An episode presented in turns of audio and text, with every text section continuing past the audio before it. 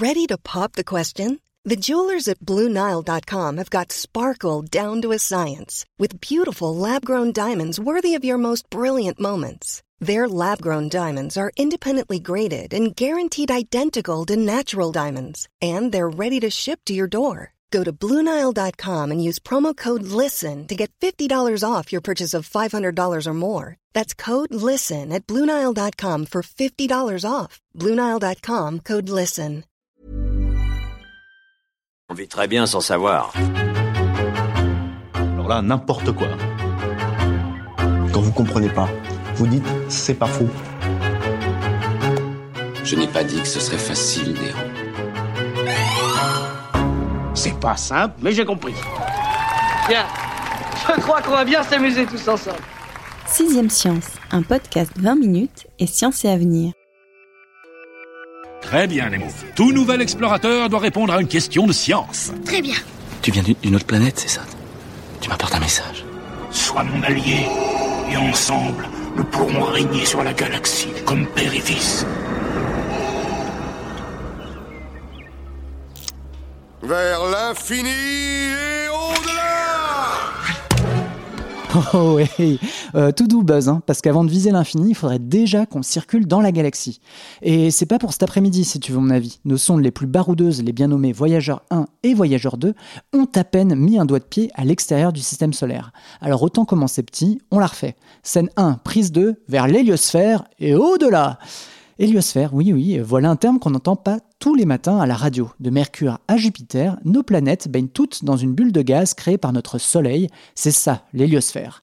Avec ses 18 milliards de kilomètres de rayon, elle marque la frontière avec le milieu interstellaire, l'espace, le vrai, de Final Frontier que tout le monde connaît dans Star Trek. Vous vous en doutez, l'objectif à atteindre est désormais clair. L'une chinoise, l'autre américaine, deux nouvelles missions ont prévu de franchir la barrière de l'héliosphère. Je vais arrêter là mon introduction et laisser la place à l'expert. Une fois n'est pas coutume, hein, on va visser notre casque à double tour et faire le plein d'oxygène pour retrouver celui qui nous propulsera dans les coulisses de la conquête du milieu interstellaire. Notre réacteur en chef, s'il me permet l'expression, se nomme Franck Daninos et c'est le spécialiste en sciences fondamentales au magazine Science et Avenir. Bonjour Franck. Bonjour Romain.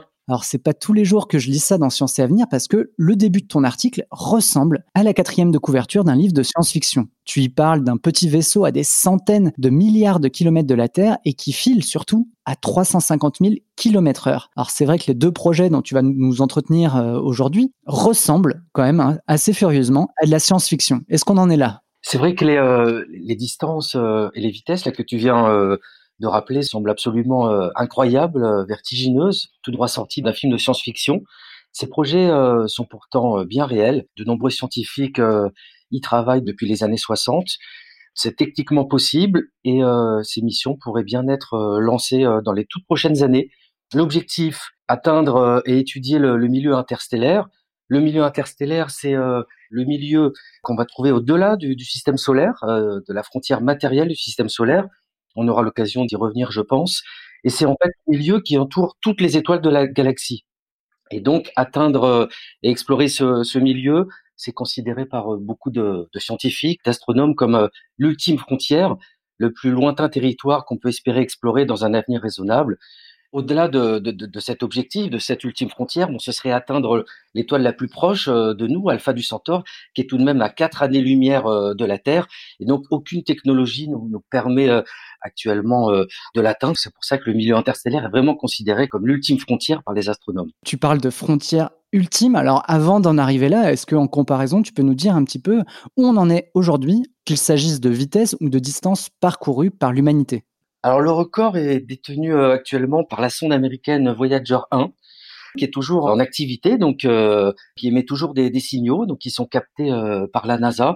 Il y a une petite équipe là qui est dédiée encore à cette mission. Elle est partie donc il y, a, il y a très longtemps, en 1977, de Cap Canaveral, et elle se situe euh, actuellement à 22 milliards de kilomètres de la Terre, et sa vitesse est de 60 000 km heure. Donc c'est euh, l'engin de conception humaine qui est aujourd'hui le plus lointain, et c'est lui aussi qui a été le, donc le premier à franchir donc cette fameuse frontière euh, matérielle du système solaire, donc l'héliosphère dont, dont, tu parlais tout à l'heure, mmh. et donc elle l'a franchi en 2012 Elle a été d'ailleurs suivie huit ans plus tard, donc en 2018, par sa jumelle euh, Voyager 2, qui avait été lancée la même année, donc en 1977, mais qui est un petit peu moins rapide. Je crois qu'elle se déplace à peu près à 50 ou 55 000 km heure. Ce qui est déjà pas mal, hein. on, va, on, va, on va pas se mentir. C'est là-bas, Wendy. La deuxième étoile à droite et tout droit jusqu'au matin. Moi, ce que j'ai découvert en, en, lisant ton papier, c'est que ben, notre système solaire ne s'arrêtait pas à l'orbite, en quelque sorte, de sa dernière planète, donc Pluton, mais allait beaucoup, beaucoup plus loin. Alors, est-ce que tu peux nous expliquer, avec un peu plus de mots et sans doute euh, bien mieux que moi, euh, ce qu'il en est vraiment? Qu'est-ce que c'est vraiment que l'héliosphère? Tout d'abord, une petite précision. Donc, tu viens d'évoquer euh, Pluton, qui n'est pas considéré comme une planète depuis euh, 2006. La controverse fait encore euh, rage chez quelques astronomes, mais effectivement, donc euh, Pluton, c'est une planète naine.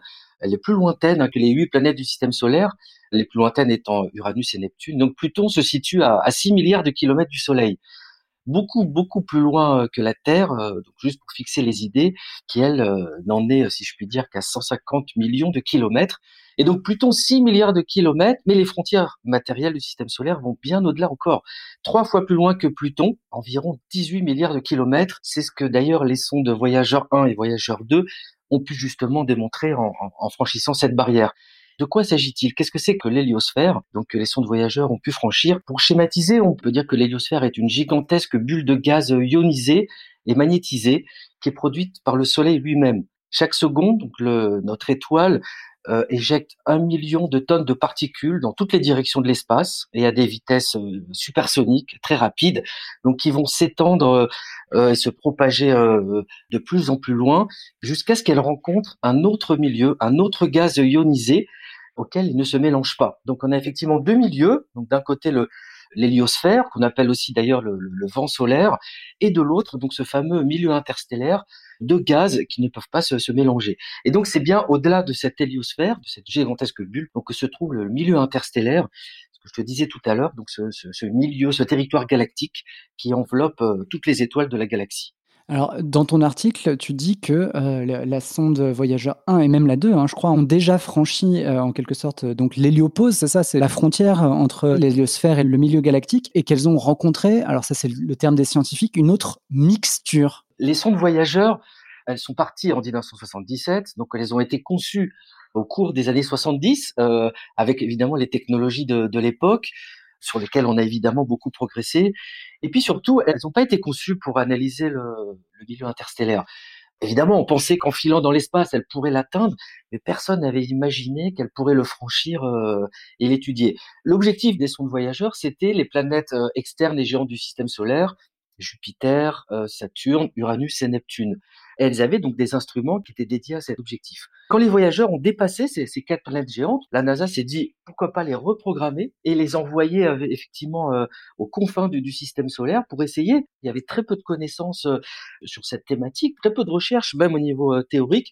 Pourquoi pas poursuivre cette mission pour que effectivement ces deux sondes puissent aller toucher, puissent aller palper pour la première fois donc ce, milieu interstellaire. Et donc effectivement, elles y sont parvenues, certes avec leurs moyens, leurs technologies qui sont évidemment pas du tout optimales. Cette précision que je voulais rappeler. En tout cas, avec leurs instruments, les scientifiques ont bien vu que il se passait quelque chose, qu'il y avait une frontière qui était franchie. Parce que toutes les particules du vent solaire, dont je parlais tout à l'heure, des électrons, des, euh, des noyaux euh, d'hydrogène, d'hélium, etc. On voit subitement, les détecteurs des voyageurs montrent qu'elles disparaissent, en tout cas qu'il y en a euh, quasiment plus, et que effectivement on commence à avoir euh, autre chose, une autre mmh. composition, notamment des, euh, des électrons et des rayons cosmiques de, de très haute énergie, qui montrent qu'effectivement on est bel et bien sorti de cette fameuse héliosphère. La sonde atteindra l'objectif dans 5 secondes. Mais euh, ce que disaient aussi les scientifiques, c'est que si Voyageurs 1 et 2 ont dépassé l'héliosphère, elles sont pas forcément dans l'espace interstellaire. C'est-à-dire qu'elles sont peut-être dans une sorte d'entre-deux, c'est ça hein? Tout à fait. Euh, alors effectivement, il y a eu beaucoup de surprises. Il y avait des prédictions euh, qui étaient faites par les théoriciens, des, modèles. Donc on a vu qu'effectivement, euh, la plupart s'étaient trompés sur la densité du milieu interstellaire, sur la température et tout un tas d'autres paramètres. Mais ce qui était très curieux, c'est qu'effectivement, les sondes, à un moment, on a, on a l'impression qu'elles faisaient marche arrière. C'est-à-dire qu'elles elles, elles sortaient de l'héliosphère et puis elles, elles mesuraient un, un autre milieu, puis on, comme si elles revenaient ensuite dans l'héliosphère, qu'elles en ressortaient. Bref, en fait, tout ça a été interprété comme le fait que dans l'héliopause, c'est-à-dire la, la zone qui sépare l'héliosphère du milieu interstellaire, il y aurait des sortes de, poches, de, ramifications, des, nervures, un peu comme des, des racines qui s'enfoncent dans le sol et qui se propagent très loin.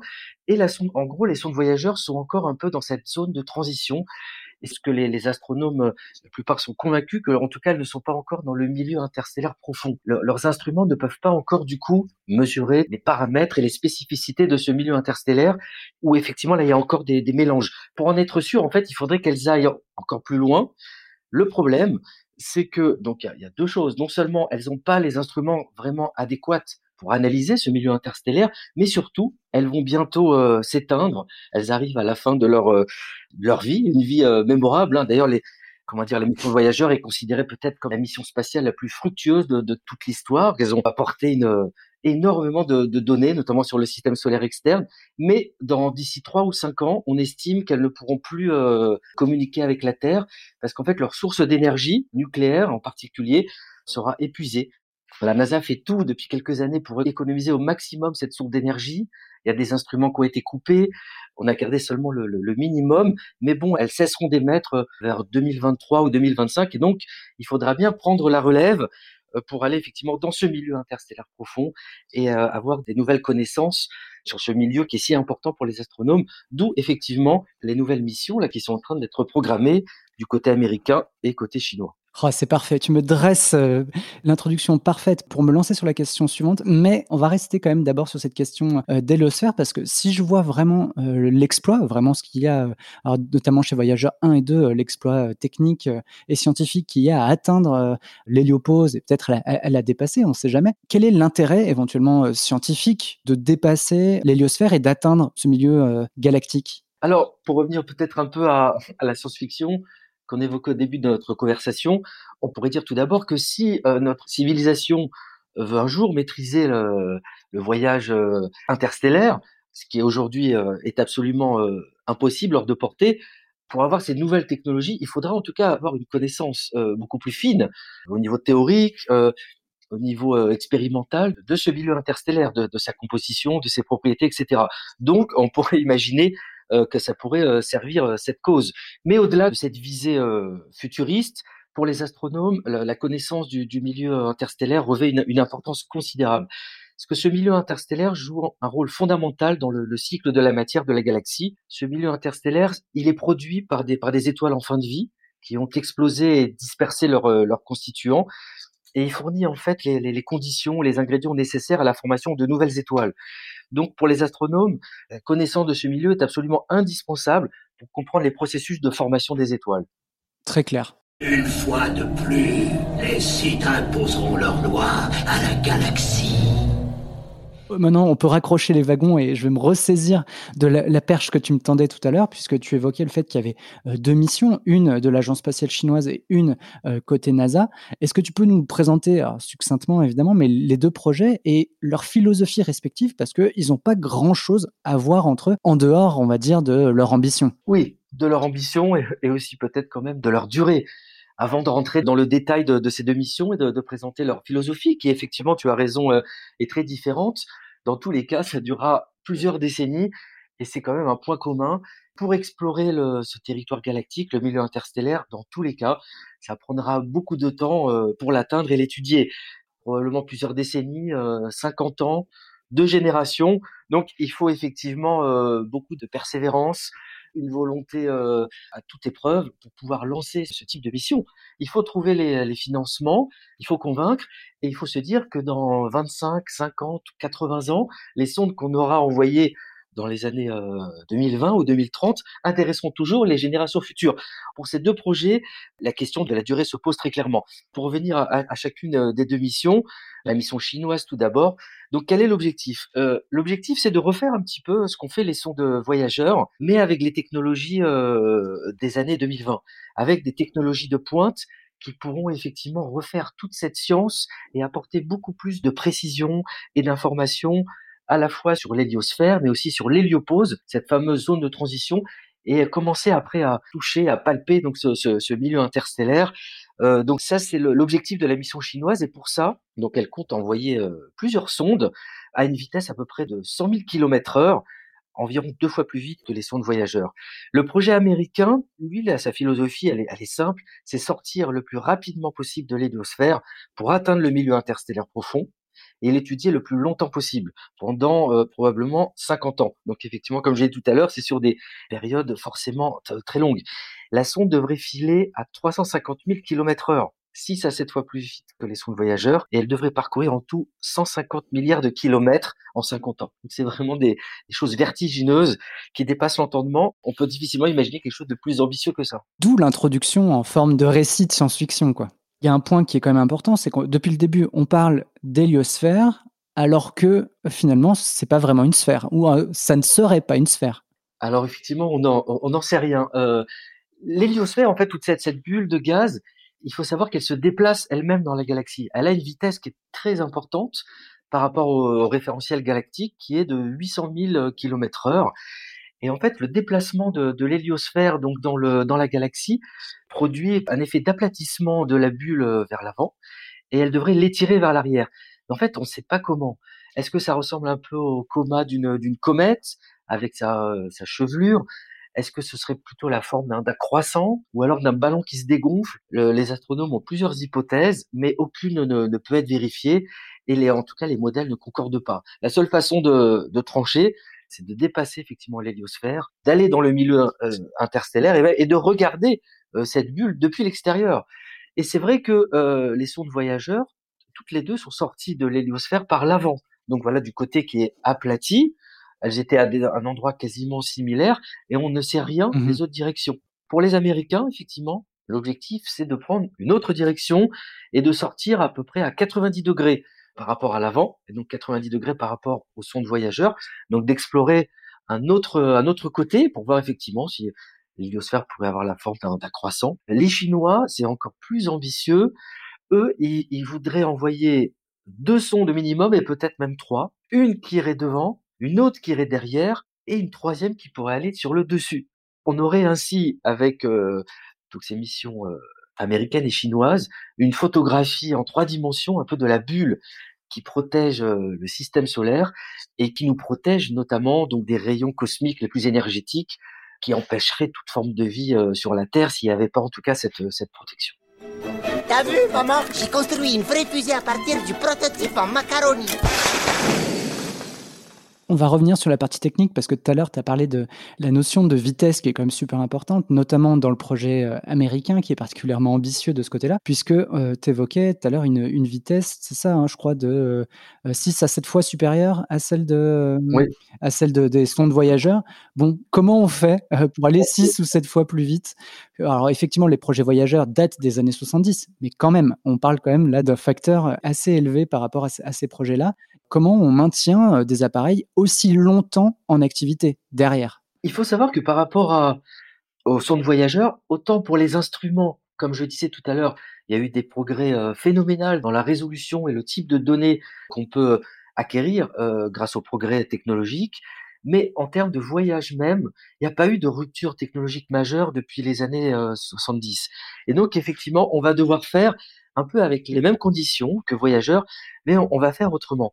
On va utiliser deux sources d'énergie. La première source d'énergie, c'est celle qui va nous permettre de faire fonctionner ces sondes, de les commander à distance, de, diriger les antennes, de, recevoir des données, de, paramétrer les, instruments, etc. Et pour ça, effectivement, on ne peut pas utiliser l'énergie du Soleil.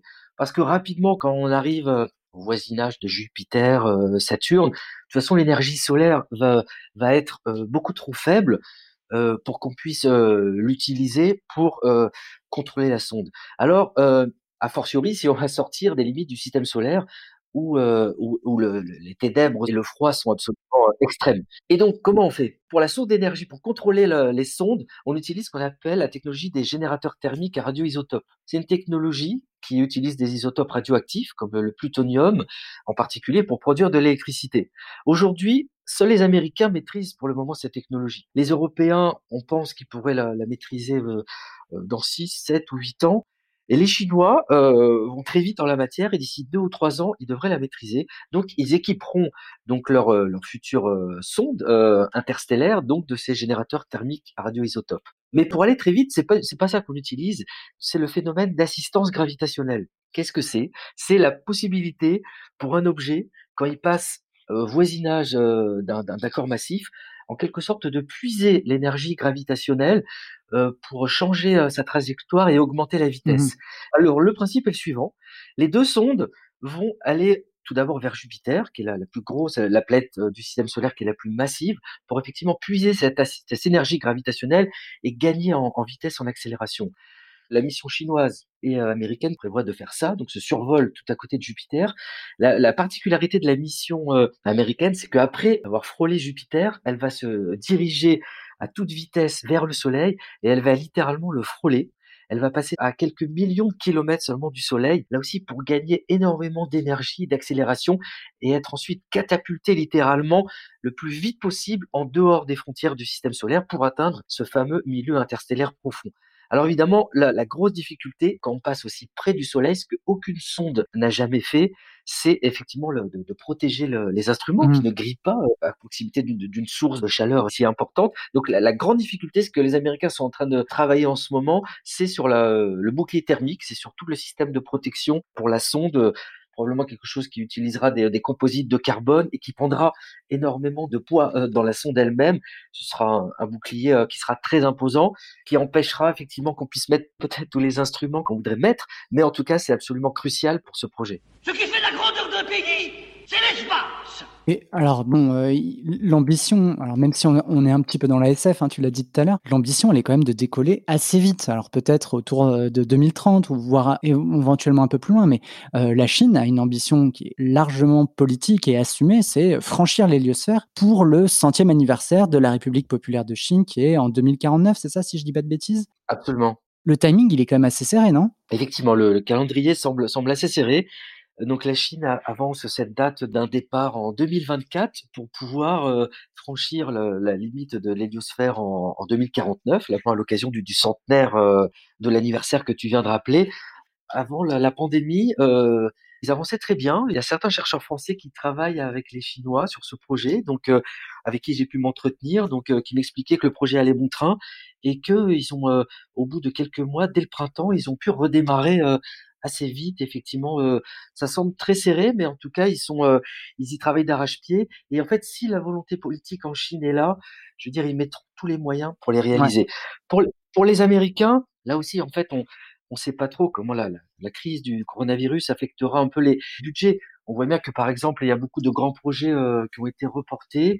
Vous savez, il y a seulement la, la, la mission Mars Sample Return, et, dont la première étape, c'est euh, la mission Mars 2020, qui va envoyer donc le rover euh, Perseverance euh, au courant du mois de juillet. Euh, donc ça, c'est, le seul qui a été maintenu. C'était vraiment la priorité pendant la pandémie de la NASA. Les autres grands projets ont été euh, ajournés. Donc là, on verra comment ça pourra euh, affecter euh, effectivement le développement de, de, de cette mission euh, interstellaire. Mais en tout cas, euh, la communauté aux États-Unis et dans le monde entier pousse vraiment pour qu'une telle mission soit réalisée.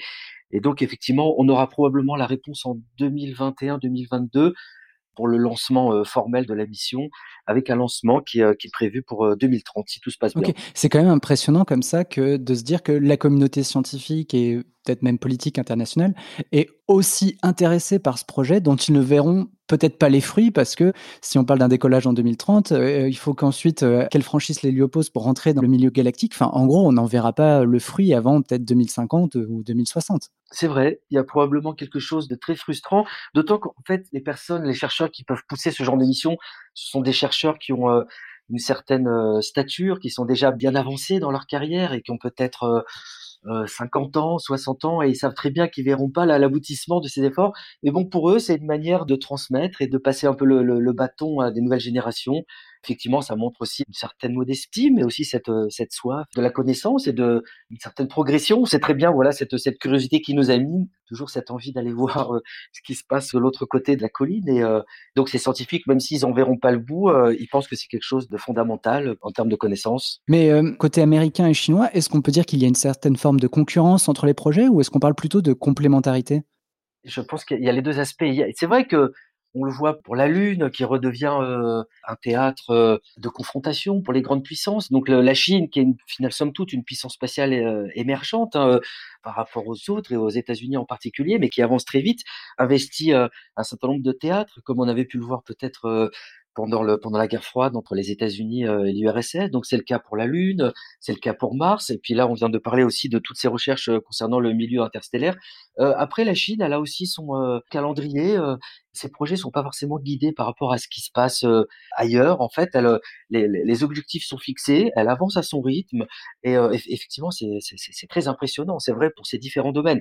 Après, au niveau scientifique, hein, comme on l'évoqué dans notre discussion, c'est deux missions qui sont assez complémentaires puisqu'elles apporteront des résultats et des connaissances différentes les scientifiques tiennent aux deux et croisent vraiment les doigts pour que dans les mois à venir, elles soient décidées, elles soient financées, elles soient finalement lancées, parce que ça fait des décennies que la communauté attend ça.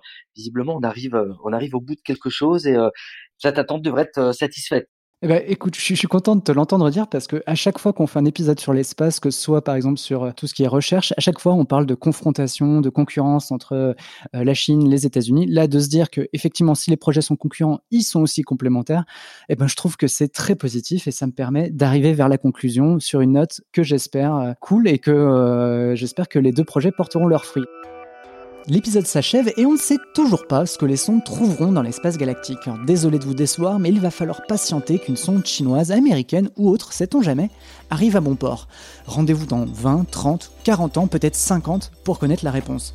Moi, ce que je vous propose, c'est de rester en 2020 si vous le voulez bien, puisqu'il est temps de remercier celui qui nous a fait déconfiner aux confins du système solaire. Franck, je rappelle que tu es spécialiste en sciences fondamentales au magazine Sciences et Avenir. Merci beaucoup. Merci à toi. D'ici au prochain vol, n'hésitez pas à accrocher quelques étoiles au palmarès de Sciences et Avenir sur sa page iTunes. On ne le dira jamais assez, mais vos commentaires sont le carburant qui nous propulsera dans la stratosphère du classement. À dans deux semaines, portez-vous bien et n'oubliez pas, on envoie la science dans tous les sens.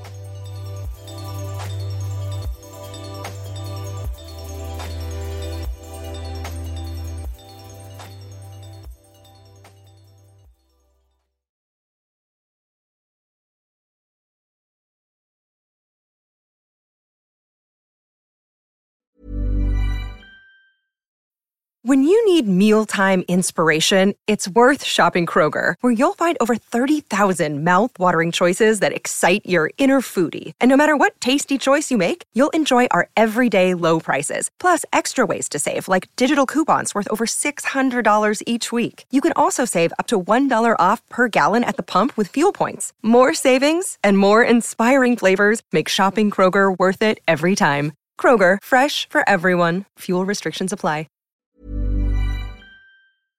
On ne va pas se quitter comme ça. Vous avez aimé cet épisode? Sportif, généraliste, sexo ou scientifique, varié mais toujours bien informé. Découvrez les autres podcasts de la rédaction 20 minutes sur votre application d'écoute préférée ou directement sur podcast au pluriel.20minutes.fr. Et merci de nous avoir écoutés.